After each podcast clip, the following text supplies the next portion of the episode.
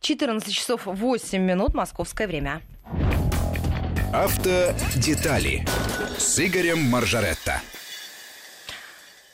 Всем добрый день, кто слушает радиостанцию Вести ФМ. Начинаем программу «Автодетали». Игорь Маржаретто на прямой связи со студией. Игорь, приветствую.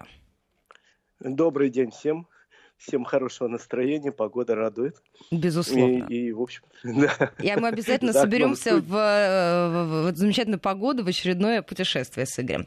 Но хотели мы начать с другой темы. Да, путешествие мы перенесем на вторую часть, а начнем с нескольких текущих тем.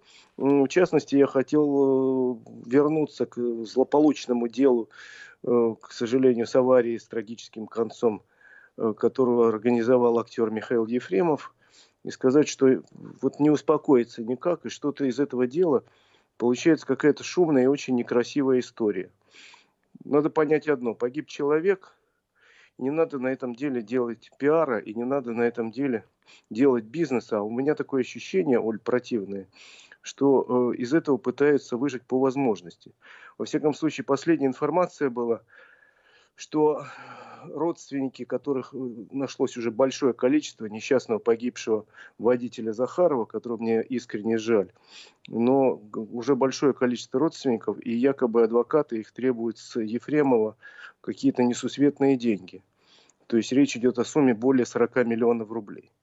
И мне стало что-то так противно в этой ситуации. Я подумал следующее, что да, он виноват. Он был пьян, он сел за руль автомобиля, что безобразие. Стал виновником аварии, в результате которой погиб человек. Но сначала кричали, а то его, а то давайте дадим по максимуму. А я считаю, что он должен получить ровно столько, сколько он должен получить, не больше и не меньше. А теперь говорит, да нет, пожалуй, он же такой богатенький, пусть он родственникам выплатит. И все это так некрасиво, все это так похабно. И, к сожалению, у нас есть целый ряд адвокатов, которые учатся у лучших адвокатов Запада, практику перенимают. А с их точки зрения практика означает содрать с клиента побольше и самому заработать подольше побольше. Поэтому даже если, условно говоря, сойдутся на сумме в 40 миллионов, я уверяю, что из них 25 получит адвокат. Но ну, самое главное, Игорь, что мы будем внимательно следить, следить за этой историей. И наши слушатели тоже очень внимательно относятся ко всему тому, что с этой историей происходит. Да, в общем, не хочу к ней возвращаться, просто хотел высказать свою точку зрения, что мне ужасно не нравится, когда из трагедии э, двух человек, потому что это трагедия погибшего водителя Захарова и трагедия Ефремова, который э, однозначно пойдет э, по этапу. Ну, безусловно, куда... трагедия их семей и их семей. И делать из этого не бизнес, не пиар, мне кажется, очень это некрасиво и морально. Все, закругляемся с этой темой. Я сегодня воскресенье, хороший жаркий день, и хотел первую часть программы посвятить одному замечательному поводу. У нас на следующей неделе, 15 июля, исполняется 50 лет с начала выпуска одного из легендарных советских автомобилей «Волги ГАЗ-24». Оль, я не буду тебя грузить, но ты знаешь эту машину. Это такси, которые ездили по всей стране еще во времена твоего очень раннего детства. Вот, а я ее застал как самый престижный советский автомобиль. А давайте, котором... Игорь, попросим наших слушателей, чтобы они своими воспоминаниями поделились. Да, давайте по поводу ГАЗ-24, если у вас какие-то воспоминания, может, кто-то мечтал, а может, кто-то имел, а может, кто-то работал. А может, кто-то просто автомобиль... ездил. Да, но ездили на нем все, я не, не исключаю варианта, что ты, например, из роддома выехала. Ну, шучу, конечно, да. Давайте поделитесь своими воспоминаниями, мы с Игорем с удовольствием прочитаем эти сообщения. А я с, удовольствием расскажу историю. Она непростая, как у всех советских автомобилей, потому что э, когда этот автомобиль уже вышел, он действительно стал таким символом престижа. И «Жигули», да, можно было купить, а «Волгу ГАЗ-24» купить было нельзя априори, потому что она предназначалась в первую очередь для работы в самых разных организациях, ну, в такси, там, в скорой помощи и так далее, и для чиновников средней руки, которых тоже на таком автомобиле возили. Купить его, еще раз говорю, было нельзя, хотя существовала 70-е годы цена на него. Такой автомобиль с радиоприемником, это была крутая опция, стоил 12 тысяч рублей, но чтобы купить его в 70-е годы, надо было попасть в заветный список, который, например, на уровне регионов подписывал кто-то из секретарей обкома партии. То есть попасть туда мог в этот список или очень заслуженный человек, там, а, артист, там, ученый, спортсмен, либо, знаешь, директор магазина, директор база, как говорили, вот такой, который нужен был всем Вот эти люди могли купить автомобиль. Остальные могли смотреть на этот большой седан и говорить, о, это вот автомобиль мечты, а если у человека есть Волга, этот человек просто вот достиг всего в этой стране. Ну а история его была действительно непростая. Появление, потому что был ГАЗ-21, ГАЗ-21 «Волга», выпускалась в 50-е годы, очень популярный у нас автомобиль, но он очень неудачно попал в смысле веяния моды. Потому что вдруг все в мире в 50-е годы увлеклись таким аэрокосмическим дизайном, он пошел э, по всему миру из Америки, такие автомобили с акульями плавниками сзади, с многочисленными фарами спереди, такими специальными обводами, э, массой хрома по всему кузову, с такой большой э, решеткой радиатора спереди, такой автомобили-самолеты. Мода пошла по всему миру из Америки, как-то все закричали «хотим-хотим», и в том числе в Советском Союзе выпустили такую 21-ю «Волгу», очень удачный автомобиль с точки зрения дизайна. Там были проблемы по техники, но автомобиль хороший, популярный, но вот эта мода американская 50-х годов, она как-то быстро сошла на нет. И выяснилось, что больше востребованы автомобили классических форм, и надо было догонять, потому что в конце 50-х, начале 60-х годов все мировые компании сказали, нет, аэрокосмический дизайн это круто, но в принципе надо переходить к классическим седанам. И если в условиях там, высокой конкуренции и частного капитала на Э, Западе или на Востоке можно было довольно быстро сделать такой автомобиль. У нас было плановое хозяйство, был госплан, который в 1958 году, ну не госплан, а министерство выдало задачу, давайте разрабатывать автомобиль классический. В 1958 году Волга выпускается 21 продается, но уже начаты работы по автомобилю, который получил индекс ГАЗ-24. Э, на Горьковском автозаводе несколько групп конструкторов работали, причем как-то так полусамодеятельно это было все, денег практически не давали, ну, заводские какие-то небольшие средства были. Создавали прототипы и в течение шести лет создали примерно 10 разных прототипов, никак не могли понять, какой должен быть новый автомобиль. И в конце концов только к 1964 году определились и получил дизайн вот тот, который мы знаем по ГАЗ-24. Шесть лет понадобилось в условиях планового хозяйства, чтобы хотя бы утвердить дизайн. Долго, конечно, по мировым меркам неприлично долго, но зато отработали более-менее, и это, наверное, первый в Советском Союзе случай, когда изначально автомобиль хотели сделать э, многообразным по комплектации. В частности, планировалось, это для Советского Союза был просто прорыв, что будет как минимум три двигателя под капотом, обычный четырехцилиндровый модернизированный двигатель, как устанавливался на 21-й «Волге», только еще раз говорю, модернизированный. Предполагаю, что будет некая такая шестерка более мощная, которую начали разрабатывать.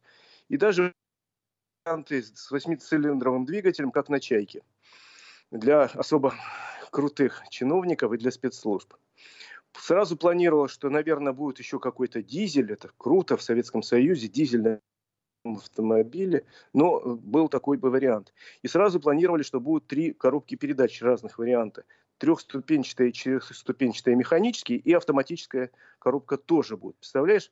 сразу вот такого никогда не было, чтобы автомобиль предполагал такую многовариантность. Ну, правда, с многовариантностью не очень хорошо получилось, потому что на самом деле автомобиль пока разрабатывали, выяснилось, что шести, шестицилиндрового двигателя нет и не будет. Неудача постигла конструкторов, но осталось два мотора. Четыре цилиндра и восемь, они, в общем, дошли до серии. Дизель тоже как-то не случился в серийном варианте, хотя небольшими партиями по заказу иностранных покупателей делали «Волгу» и дизельную. Ну и в массовом порядке автомат тоже не получил развития, и осталась только одна коробка четырехступенчатая. И, в общем, в конце концов, в 1965 году уже первые автомобили выехали на испытания, правда, на них не было написано «Волга», а было написано «Супер», и говорили, что это некий новый иностранный автомобиль испытывает. Игорь, есть вопрос. Для постановки в серию этой модели проводили модернизацию завода? Да, проводили, потому что э, на заводе в то время э, довольно отсталое было еще э, оборудование, техника, и в начале 60-х годов было построено несколько новых цехов, которые должны были заниматься штамповкой металла, новый цех построили по производству коробок передач и так далее. То есть модернизацию завода пришлось проводить, и это было здорово. И в 1966 году первые автомобили показали членам Политбюро, такая была традиция, никак иначе. Э, модель должны были утвердить э, первые люди государства. В 1966 году они посмотрели первый. Да. 12 машин, насколько я помню, прикатили в Кремль. Первые люди государства посмотрели, махнули рукой и дали добро на выпуск этого автомобиля. Должно было стартовать производство в 1967 году. Вроде все было готово, но, к сожалению, война помешала э, вовремя запустить эту модель. Причем война не наша, война вроде далекая, но она э, все-таки при, приостановила выпуск. В 1967 году случилась шестидневная война Израиля с э, рядом арабских государств. Там была э, серьезная война, с которой, с одной стороны, там Америка все внимательно следила, как будут развиваться события, с другой стороны, Советский Союз. И когда израильские танки перешли Суэцкий канал и находились в дневном переходе от Каира, э, советское правительство выступило с целым рядом грозных заявлений. В общем, Чуть не случилась очередная мировая война по этому поводу, а Политбюро решило, что надо усиливать советскую армию новыми образцами техники, и Горьковскому автозаводу, который, в отличие, допустим, от АвтоВАЗа, очень много работал, работает на оборонку, сказали, нет, какая там 24-го Волга. Главная задача заниматься каким-то новым перспективом БТРом. Вот. И все силы были брошены на производство нового БТРа, который пошел в серию, там, под названием, по-моему, БТР-70. Это бронетранспортер, чтобы ты понимал, с пулеметами и пушками. И производство «Волги» практически не сумели ни в 67 году запустить, ни в 68-м, ни в 69-м, хотя планировалось к юбилею, к 50-летию Октябрьской революции в 67 году советскому народу сделать такой подарок, как новый автомобиль. Но не получилось. Э, зато за эти три года выпустили несколько сотен машин, и на них э, за эти три года удалось исправить все недочеты, ну, какие можно было исправить, все грехи сборки, и э, в конце концов на конвейер автомобиль стал только 15 июля 1970 года. Вот как раз через несколько дней будем праздновать 50-летие э, модели ГАЗ-24 «Волга». И в тот же день прекратилось полностью, прекратился полностью выпуск э, ГАЗ-21 «Волга» предыдущего поколения. Ну и только 24-ка заняла место на конвейере. Предполагалось, что она будет производиться 15 лет. Я недавно раскопал такую странную цифру. Оказывается, по советским стандартам Госплан прописывал, серийное производство автомобиля должно было продолжаться любого 15 лет, потому что это ровно столько нужно, чтобы окупили штампы. Дело в том, что штампы в Советском Союзе То есть свои все не было делали. настолько серьезно прописано?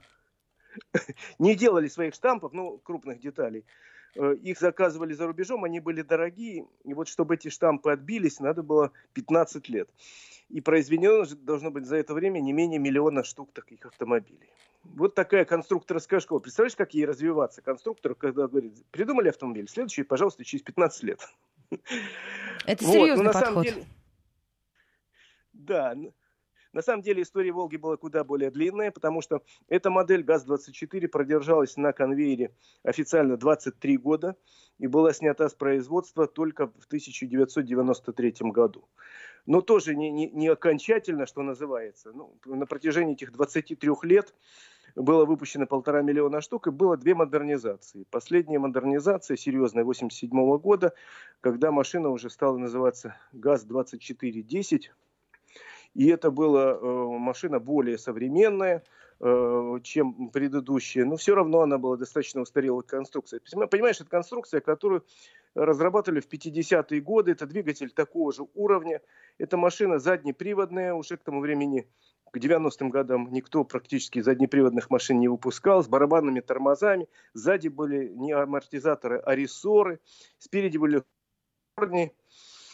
и чтобы ты понимала, я еще застал людей, которые ездили на Волгах. Там обслуживать надо было регулярно.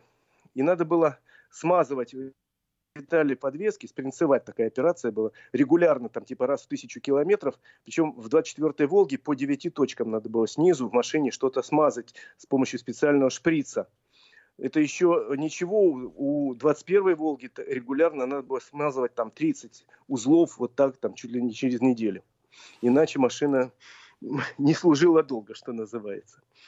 Э, Игорь, и... ну тогда, э, может быть, несколько воспоминаний от наших слушателей. Спрашивают Давай. вас по поводу модификации. Сразу ли тоже они были проработаны для такси, для милиции, для медицинских служб? Да.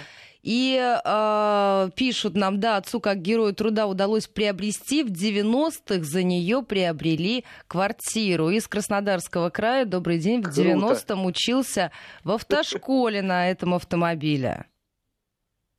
И машина ну, мощная, и мотор резкий, но лишь на капоте олень в память врезается крепко. Да, ну я не могу сказать, что мотор мощный. По современным меркам он, конечно, э, специфический, потому что этот двигатель э, был объемом 2,5 литра, но мощностью всего 95 лошадиных сил. Э, максимальная скорость у «Волги» первой, ну, первых годов выпуска было не более 140 км в час, а э, разгон до 100 км занимал 20 секунд. Но, в принципе, еще раз говорю, для своего времени «Волга», для 60-х, 70-х годов было на уровне мировых э, стандартов. Правда, очень быстро э, нас обогнали, что называется. Потому что машина разработана была, вот я говорю, в 60 примерно шестом году. В конвейер на конвейер пошла в 70-м, когда она уже устарела практически. Ну а если в 93-м, когда прекратили выпуск, понятно, что через 23 года после того, как стала на конвейер, через 35 лет после того, как эту машину разработали, она не может быть современной. Но при этом у нее был для своего времени достаточно интересный дизайн. Нельзя сказать, что ее э, там содрали с каких-то конкретных моделей. Нет, учитывали э, лучшие мировые образцы. По дизайну она близка к американцам середины 60-х годов по дизайну внешнему, а по дизайну интерьера скорее к европейцам, хотя наши модели изначально были немножко победнее, старались сделать ее более доступной. Там, конечно, не было никакого усилителя руля, а из современных средств цивилизации э, был обогрев стекол, вентиляция вентиляции, отопления салона, э, обогрев стекол с помощью воздуха, конечно же, и, и радиоприемник. А, я еще вспомнил, там как э, отдельный пункт, это очень важно было, аж целых три пепельницы в салоне. Это очень важно. По нынешним временам смешно. Между прочим, автомобиль пользовался большим успехом за рубежом в первые годы. Вот, Игорь, спрашивают нас... вас по поводу экспортных вариантов. Расскажите, какими они были? Там был фальшстарт небольшой. Дело в том, что в 1966 году, когда было постановление о выпуске машину, автоэкспорт советский распространил по всем странам э, брошюры, что вот рекламу, что у нас вот такой современный большой седан будет. И, в общем, иностранные партнеры возбудились, сказали, будем брать, если цена будет достойной. А потом модель вышла только спустя 4 года, хотя и брали до 10 тысяч в год, продавали, в том числе в страны Западной Европы. Из самых интересных комплектаций, которые были, Туда шли автомобили с дизельным двигателем. Дизельные двигатели Peugeot ставились у нас на Горьковском автозаводе по спецзаказу для Европы. Сделано таких машин, по-моему, около 20 тысяч. И я такие машины видел уже по реэкспорту сюда, в Россию. Гнали, и это было круто. Были единичные экземпляры, тоже на экспорт шли с автоматом. А вообще была аж модификация с 8-цилиндровым двигателем 200 лошадиных сил, 195 лошадиных сил, там 5,5 литров стояло чайки. Эти машины шли для спецслужб, там был автомат трехступенчатый, и это была не машина по тем временам, а ураган, использовались для очень высокого ранга чиновников и для, для служб сопровождения, и для спецслужб, там, знаешь, в догонялки поиграть. По тем временам это не автомобиль был, а пуля. В общем, машина интересная. Самое интересное, что в модификации 3102 он выпускался, автомобиль вообще, до 2009 года. Представляешь, 2009 год, еще Обалдеть. вот эти машины немножко с измененным кузовом выпускались, да. И теоретически можно говорить о том, что судьба такая была интересная. Почти 40 лет на конвейере этот автомобиль в разных комплектациях был. Да и сейчас э, достаточно много, особенно в регионах, встретишь таких машин, в том числе и в такси работает до сих пор. Машина, кстати, была достаточно такая надежная, хотя и конструкция кондовая, уходящая корнями в 50-е годы. Э, и не могу сказать, что с современной точки зрения комфортабельные, но они до сих пор бегают, служат и частникам, и в каким-то даже службах такси. Так что непростая судьба у этого автомобиля, нелегко он запускался. Еще раз говорю, от момента начала проектных работ до конвейера 12 лет, по мировым меркам это очень много, но зато потом почти 40 лет на конвейере, э, примерно, если считать 31 модель, выпущено миллион семьсот тысяч таких машин. Это очень много. Э, на экспорт подставляли. Ну и где-то там в регионах, говорю еще раз, э, служат верой и правдой своим хозяевам уже по три такие автомобили. И, ну, наверное, хотели люди пересесть на более новые, но не у всех получается. А, автомобиль надежный, хотя и требовал такого ухода, который современный водитель, вот я, например, не могу представить, как я раз в несколько дней снизу что-то там с помощью шприца каким-то солидолом смазываю. Это была норма жизни. Игорь, спрашивают слушатели, точнее, указывают на то, что вы не сказали, что было улучшенное отопление салона и гнутые боковые стекла. Ну, так много чего нового было введено с этой машиной, того, чего раньше никогда не было. Я уже сказал, что э, предполагаю, что будет много вариантов двигателей и коробок, э, плюс новые технологии пришли, в, э, и радиоприемник с антенной, и э, те же самые э, гнутые какие-то стекла, и вообще... Э, Э, например, сначала выпускался автомобиль, он был шестиместным, чтобы ты понимала, Оль. Спереди был большой неразрезной диван на трех человек, и сзади на трех человек. Э, но потом э, по требованию правил безопасности. С 1977 года на все автомобили начали устанавливать ремни безопасности. И от э, такого сплошного дивана спереди пришлось отказаться, и там появились два отдельных сидения с ремнями безопасности. Это тоже одна из первых машин, которая у нас была оснащена ремнями безопасности, хотя э, и не все ими далеко пользовались, увы, и не все до сих пор пользуются, увы.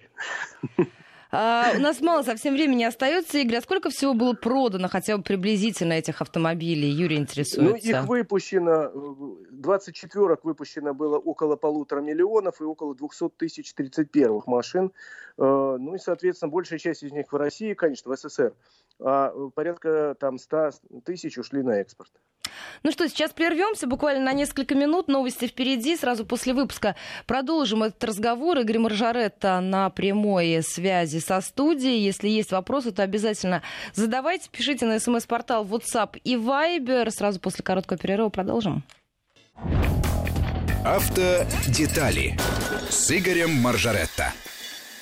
14.35 московское время. Мы снова в эфире. Средства связи 5533 Вести и плюс 7 903 176 363 для ваших вопросов и для ваших комментариев, уважаемые радиослушатели. Можете а, ваши вопросы задавать Игорю Маржаретто, он обязательно на них ответит. А, Игорь из Омской области спрашивает, скажите, правда, что экспортный вариант «Волги» был качественнее лучше, чем выпускаемый на внутренний рынок? Э, значит, это касается всех автомобилей, которые отправлялись на экспорт. Э, во времена моего детства существовали легенды, что якобы отдельная сборочная линия. Нет, отдельной сборочной линии ни на Горьковском автозаводе, ни на Волжском не было. Автомобили собирались там же, на обычной линии, но проходили целый ряд дополнительных проверок, э, на отдельно уже на стапелях, что называется, на подъемниках. Машину проверяли, подкручивали, что не докручено, промазывали, где не домазано. То есть принципе, автомобиль был тот же самый, но просто проходил несколько дополнительных проверок на заводе и э, только тогда отправлялся на экспорт. Плюс к тому, еще раз говорю, существовали специальные версии, которые не продавались Э, в Советском Союзе. Ну, в частности, я уже говорю, что на примерно 20 тысяч автомобилей были установлены дизельные двигатели Peugeot. На внутреннем рынке такие автомобили не продавались. Э, вот, вот, а так отличий принципиальных по технике, конечно, не было. Еще вопросы спрашивали наши слушатели. Сейчас Игорь найду. Э, по поводу того, сразу ли было принято решение по, в отношении модификации этой машины. Практически да, потому что с выходом на конвейер опоздали сильно и практически сразу начали работы дополнительные проводить параллельно по модификации. В 70-м году автомобиль запустили в конвейер, в 77-м э, была первая модификация, она носила такой скорее косметический характер. Некоторые улучшения были и по двигателю, по подвеске, и по салону, но именно такое э, модное слово улучшайзинг э, русско-американское. Ну а дальше уже следующая большая модификация была в 1987 году. К тому времени параллельно уже выпускалась модель 3102. И просто от этой модели 3102 многие э, детали, узлы, в частности салон практически полностью, руль, двигатель перешли на машину 24, э, ГАЗ-24, она стала называться 2410. То есть были две серьезные модификации. Ну что, Игорь, давайте постепенно переходить Под... к другим темам, да. потому что время у нас прям вот заканчивается, заканчивается. Да. Да, я в двух словах хочу сказать, что замечательная машина, будем о ней помнить, много встречается. А сейчас переходим к современным автомобилям, к современным путешествиям, поскольку можно сейчас перемещаться по России. И одно из таких небольших путешествий по Московской области у меня было э, в начале этой недели. Э, с удовольствием в очередной раз, по-моему, в третий в своей жизни или даже уже в четвертый, съездил по Ярославке в сторону Сергиев Посада, замечательную усадьбу Абрамцева. Э, не знаю, Оль, приходилось ли тебе там бывать? Наверняка да, приходилось. я очень люблю это место. Ну вот тут было несколько более подробное путешествие, потому что кроме Абрамцева еще и было Ходькова, которая рядом расположена. Если вы сворачиваете с Ярославского шоссе на Абрамцево, то мимо Ходькова никак не можете проехать. Это тоже любопытный городок. Говорят, что назван он в честь Э, банды разбойников, которая тут в средние века свирепствовала и готова была грабить хоть кого. Вот оттуда и название Ходькова. Но это легенда, на самом деле небольшой. Ну, красивая легенда, Игорь. Да, подмосковный городок, который вырос вокруг монастыря потому что, э, ну, так, так сложилась судьба, и Сергиев Посад, в конце концов, вырос возле монастыря, и Ходькова тоже возле Покровского монастыря, который основан был еще в XIV веке. Он неплохо сохранился до наших дней, но единственное, что он э, сильно был реконструирован в 18-19 веках, поэтому если вы туда поедете, основные постройки относятся как раз к 19 веку. Это не преуменьшает красоту этого монастыря и святость этого места, но будете ехать в Абрамцева, можете подъехать к монастырю, там идут сейчас активные реставрационные работы, но не помешает там прогуляться по территории. А вообще Ходькова, надо сказать, э, в последнее время стала одним из центров современного искусства, потому что в городе разрешили художникам расписать какие-то поверхности, и они это сделали с большим удовольствием. Там на водокачке, когда проезжаешь, большой портрет Савы, Савы Мамонтова, а э, целый ряд гаражей, которые любой российский город, конечно, не украшают, мягко говоря. Тут гаражи каменные разрешили расписать, и они действительно представляют такие многодесяткометровые панно, под открытым небом, и там есть и узоры, есть какие-то граффити современные. Это уже э, ну, такая местная достопримечательность. С главной улицы видно, это такая аллея художников. То есть, если вы будете проезжать, остановитесь, посмотрите, там есть э, за что зацепиться глазу. Не Банкси, конечно, но наши художники тоже действительно оригинальны и самодеятельны. Ну, а дальше, собственно, Абрамцева, это замечательная усадьба на севере Московской области. История ее э, потрясающе интересна. С начала XIX века она принадлежала э, писателю Аксакову. Был такой у нас славянофил. Вот я их путаю, их два брата было Аксакова. Один из них написал замечательную сказку «Аленький цветочек». Вот тот или иной, я не знаю, но оба бывали здесь. Аксаковой. И у них в гостях э, были э, самые выдающиеся писатели XIX э, века. Тут бывал и Тургенев, и Гоголь, и Загоскин, и Тютчев, и актер Щепкин. Все они тут бывали, гостили, причем жили по несколько дней. И каждый из них в истории Абрамцева оставил свой след. Но а потом, в 870 году, усадьбу Абрамцева перекупил Сава Мамонтов. Не зря в Ходькова его портрет на водокачке. А Савва э, Мамонтов, как известно, был один из самых главных русских меценатов. И он организовал такую, э, собственно, большую тут э, колонию художников. В русской истории таких случаев не очень много, но есть. Он приглашал художников, как маститых, так и молодых, пожить здесь, полюбоваться красотами природы, а действительно здесь красиво, речка Воре протекает, э, значит, э, деревья, склонившиеся над водой, озера есть, красивые леса.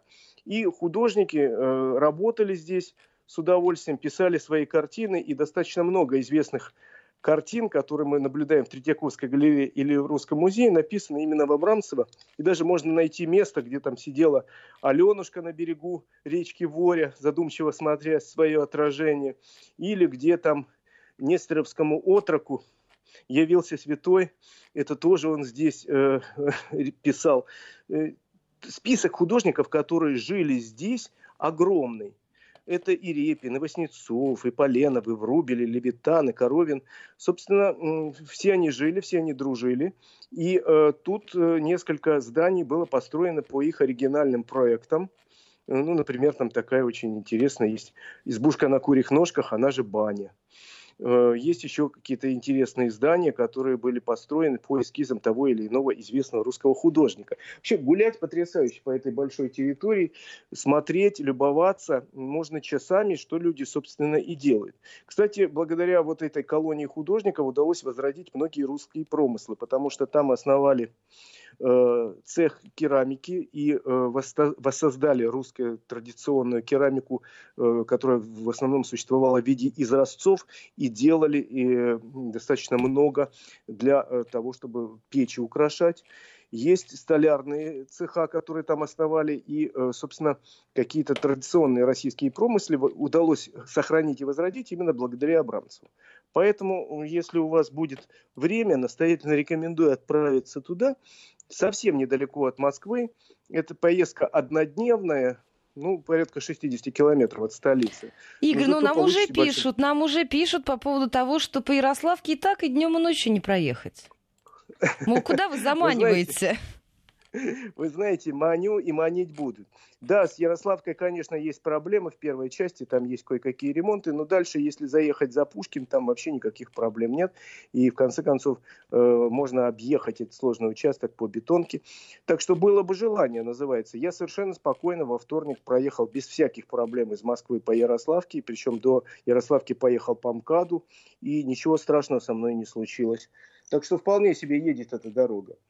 Э, ничего не могу сказать. А дальше у нас замечательный совершенно Сергиев Посад, на который тоже надо э, заложить как минимум день, потому что и сам э, сама Лавра достойна того, чтобы ее внимательно изучить, и музеи, которые существуют в э, Сергиев Посаде, э, тоже достаточно интересные. Э, это в том числе, между прочим, и не связанные с Лаврой, что странно. Ну, например, там существует совершенно чудесный музей детской игрушки, традиционной детской игрушки.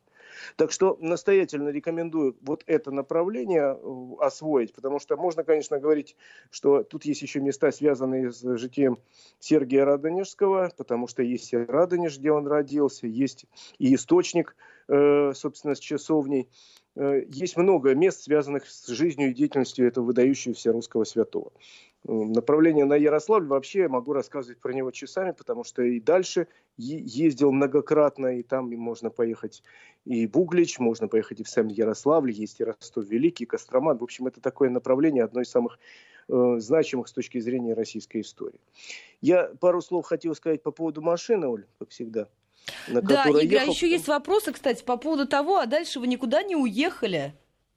Нет, в этот раз я никуда дальше не уехал, это был небольшой проезд. Собственно, там дальше мы немножко поездили по Подмосковью в районе уже Дмитровского шоссе и вернулись в Москву. Такой был круг.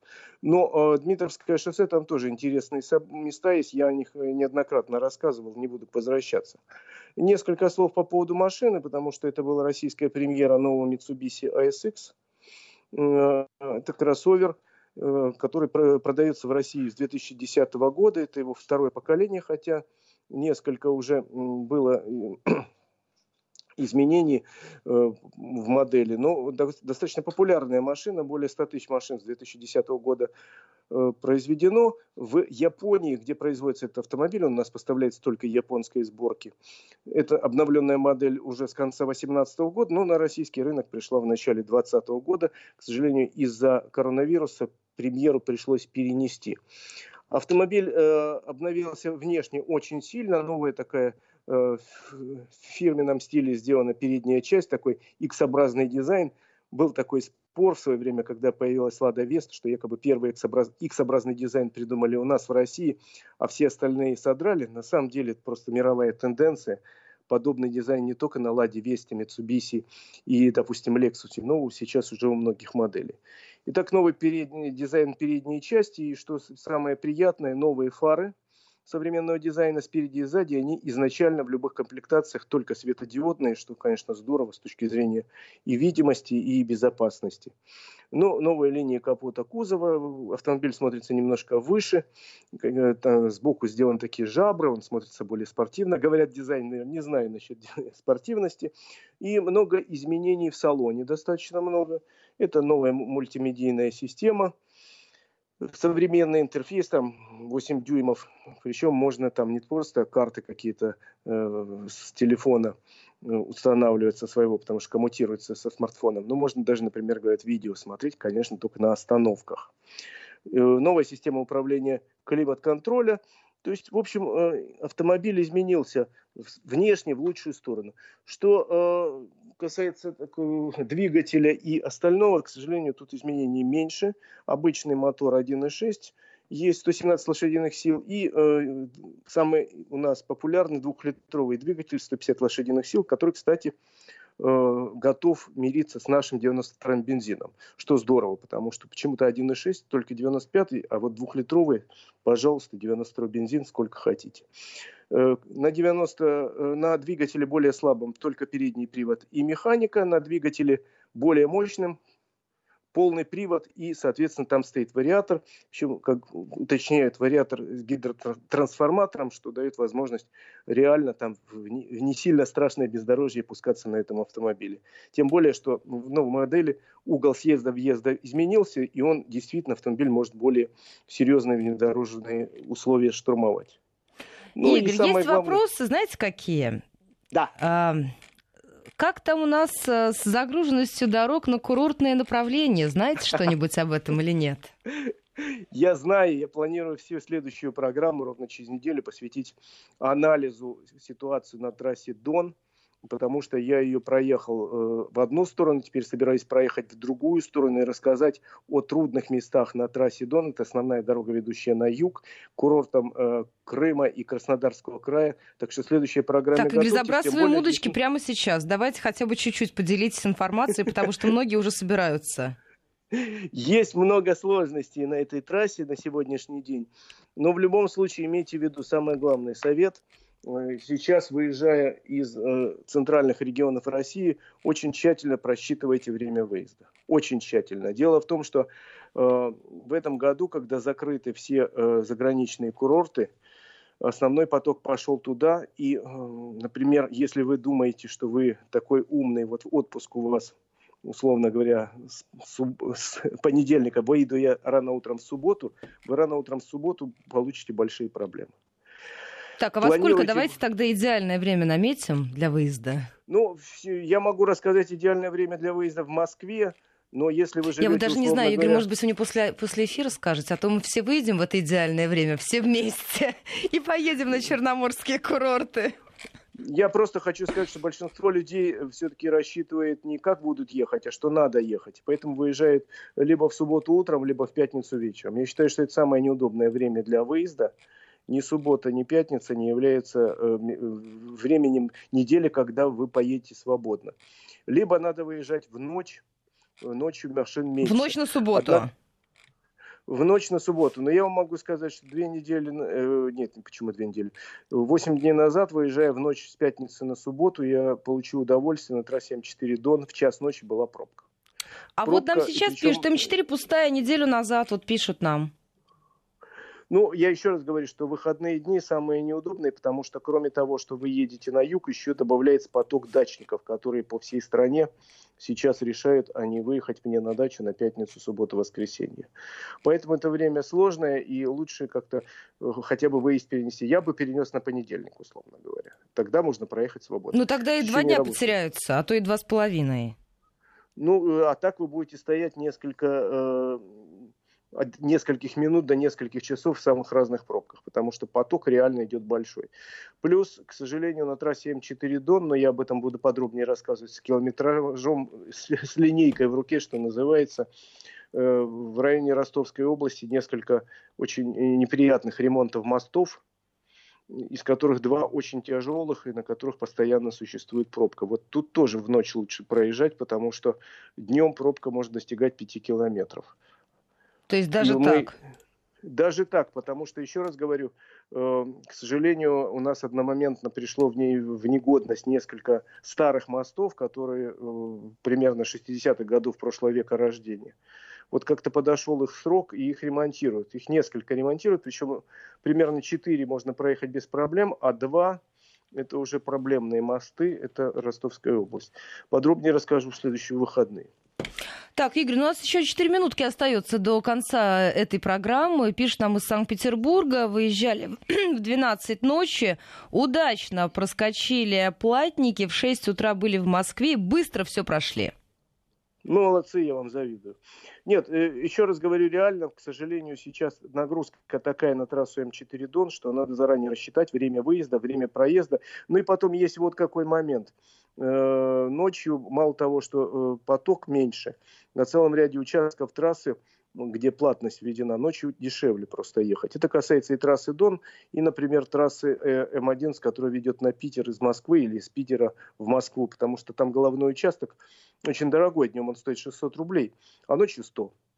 Разницу чувствуете?